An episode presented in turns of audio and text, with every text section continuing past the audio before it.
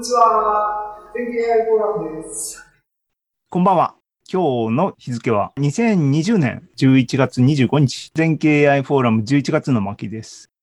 えー、で、OK。えっ、と、今日のテーマは実践だと。で、えっ、とね、裏テーマゆる AI だらしいですけども、僕は知らなかったですが、えっと、で、えっ、と、プログラミングの実践ね、実践のプログラミングは何だと？何がキーだというと、結局は数理だと。ね。あの、プログラミングは、あの、まだ自然言語じゃないですから、どういう形にするかって言って、やっぱり数学的なフォーマットに乗っけて、それをプログラムしなきゃいけない。っていうことで、今日ですね、あの、僕は前座として、数理クイズっていう風な前振りでですね、あの、考えてたのは、ここの方が実は一番時間っていうか頭使ってるのかもしれないですが、AI フォーラム、対話が大事だと。で、どう対話するか、何を目指すかっていうと、皆さん、プログラミングは簡単ですよっていうメッセージを伝えるために、でもギャップがあると。そのギャップは何だっていうと、僕の見立ては数理だと。なので、でもそれはそんな難しい話じゃないっていうことでですね、日常と数理を結びつけるっていうエグザンプルとしてですね、あの、数理クイズって書きましたが、そんな大層なもんじゃないです。あの、簡単な、あの、くだんないことです。じゃあ行きます。っていうかね、もう10分、8分しかないな。8分でいけるのか。えー、行きます。で、皆さん、対話ですからね、皆さんへの問いかけです。何人聞いてるのか知らないですけども、問いかけです。ね、人生、その時々の興味の赴くままに学んでいって、あなた大丈夫なんですか？すげえディープな問いです。ね。これでも、この問い自体は、あの、すごい日常レベルの普遍的な問いかけですよね。でもこれを具体的に考えようと思ったら、どういうふうに考えますかっていうのはいろんな手法、手法っていうかアプローチありますと。ね。あの、文学に増資が深い人は、こう文学的に深めるだろうし、哲学に増資のある人は哲学的に深めていくんでしょうけども、数学に増資のある人は、そうね、人生、その時々に気気気の赴くままにふらふら やってったら大丈夫なのかっていうのをちょっとじゃあ数理的に考えてみようっていう話です。ね。なので、日常をモデル化しましょうと。数理モデル化しましょうと。で、あの、まあ、典型的にですね、ランダムウォークって皆さんご存知ですか？知らないでしょうね。あの、ランダムウォークっていうのは、あの、日本語訳がついていてですね、水歩っていう、あの、酔っ払った歩みと書いて水歩ってあるんですね。あの、ランダムウォーク。えー、多分ね、明治時代とかあの辺は、日本人は日本語を非常に大事にしていて、外来語にきちんとあの訳語をつけてたんですね。今はもうカタカナでランダムウォークって言っちゃうし、僕も言っちゃいますが、ランダムウォーク。で、ランダムウォークにもいろんな種類ありますが、今、このね、人生の問いについてモデル化しようと思った場合にですね、簡単なあのランダムウォークを想定します。数理モデルとして。今、あなたがいる場所を X0 としますと。場所ですね。で、一定時間間隔、dt、デルタ t ごとにですね、だから、1日でもいいし、1時間でもいいし、1分でもいいんですけども、そういう一定間隔ごとに、2の方向を向いて、dr 一歩踏み出します。っていうことを、がルールです。これが数理モデルね。これをずっと続けることがランダムウォークなんですね。各時間ごとにどっち行こうかな、こっち。こっち行こうかな、こっち。で、この時に未来のある時間、t であなたがいる場所、xt について考えましょうっていうことです。で、ここでですね、時間があと5分でこう巻きが入ってますが、ランダムウォークのランダムっていうのは何ですかっていうと、ここの dt ごとに2の方向って言った時には方向は自由に選んでねっていうことでサイコロを振れとか、あの、コンピューターに乱数を発生させろとかっていう話ですね。っていうことで、えっ、ー、と、ここの部分から、いわゆる皆さんよく日常生活とかね、今コロナとか話してますけども、統計的な性質みたいな話が絡んでくるわけです。ね。あなた以外に他の人がこのルールでよし、同時にやっちゃおうと思ったら、あなたが例えば1ヶ月後に立ってる場所と、あなたの友達があの、同じルールでやった人の場所っていうのは、一般的に別々の場所になりますよね、と。だから、僕と思ったら、たまたまそこにいただけだよ。あなたはたまたまそこにいた、その時の間の方向の選択によってこうなったっていうふうにして、あの、運、不運、ラッキー、アンラッキーみたいな世界になりますが、それだと物事面白くないですね。こういうシチュエーションから、なんか意味のあること、運が良かった、悪かった以上のなんか言いたいって言ったら、そこで使われる手法が統計なんですね。で、まあ統計ってめんどくさいですけども、たくさんサンプルを取って平均的な挙動みたいなのを見ましょうっていうのも統計的な処理なんですね。だから OK、平均を取りましょうと。ね。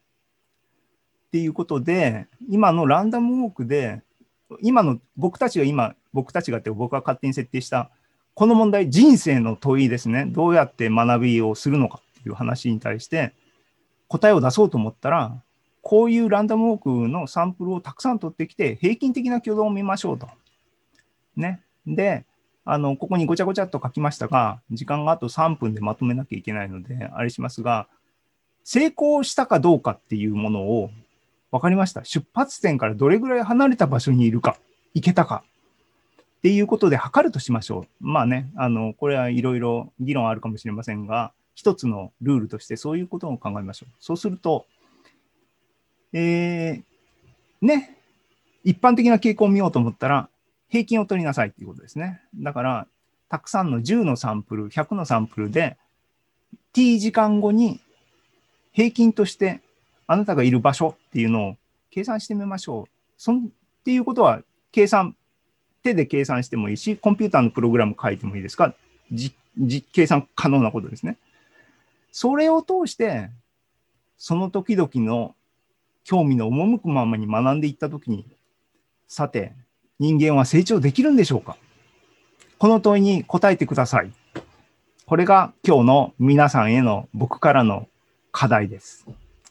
ね。ね、あの、簡単ですね。あの、って言って答えを、答え、まあまあ言うまでもないんだけども、でも答えると面白くないんで、ネタばらしなんで、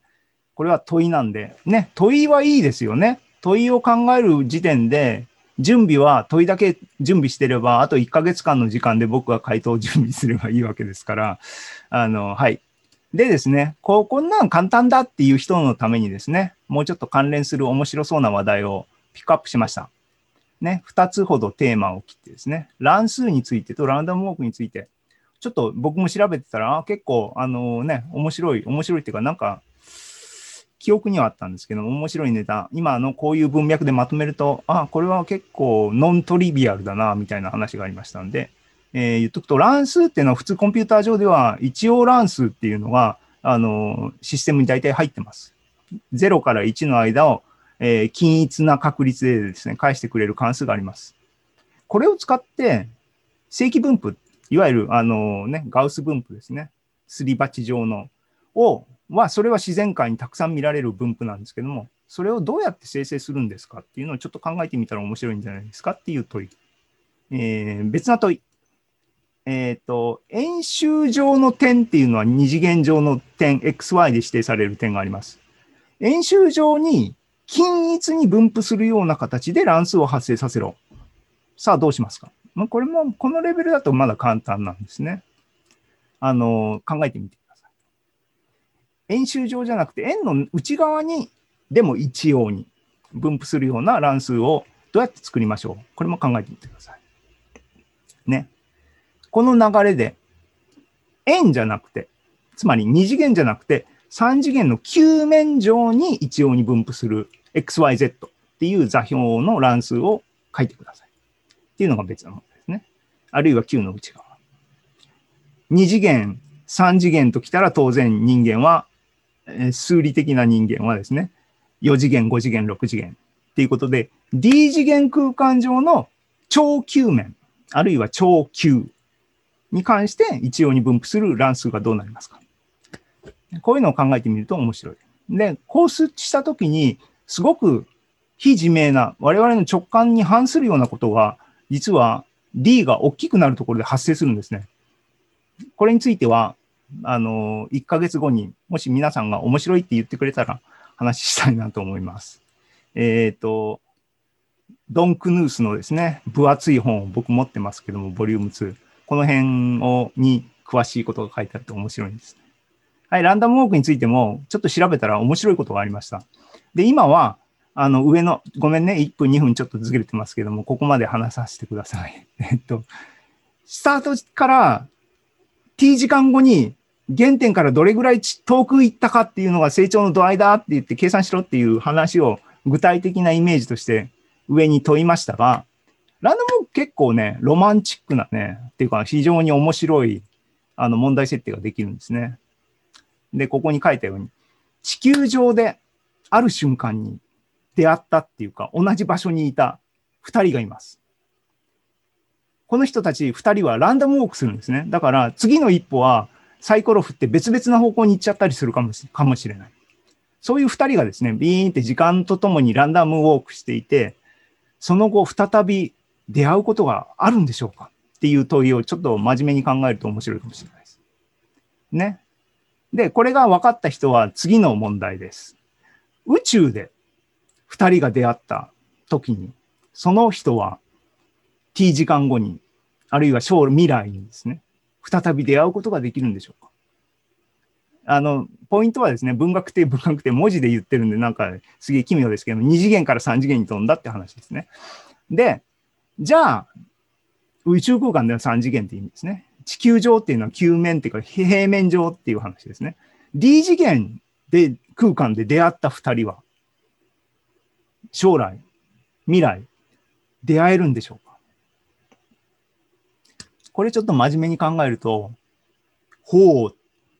て、まあ、僕準備しててほうって思いました。はい。あのーね。あんまりネタバレするとこういうクイズは面白くないので、あの、考えたい人は考えて、答えを知りたい人はググってください。ということで、あのシェアを終わりにして、ね、時間オーバー、3分オーバー。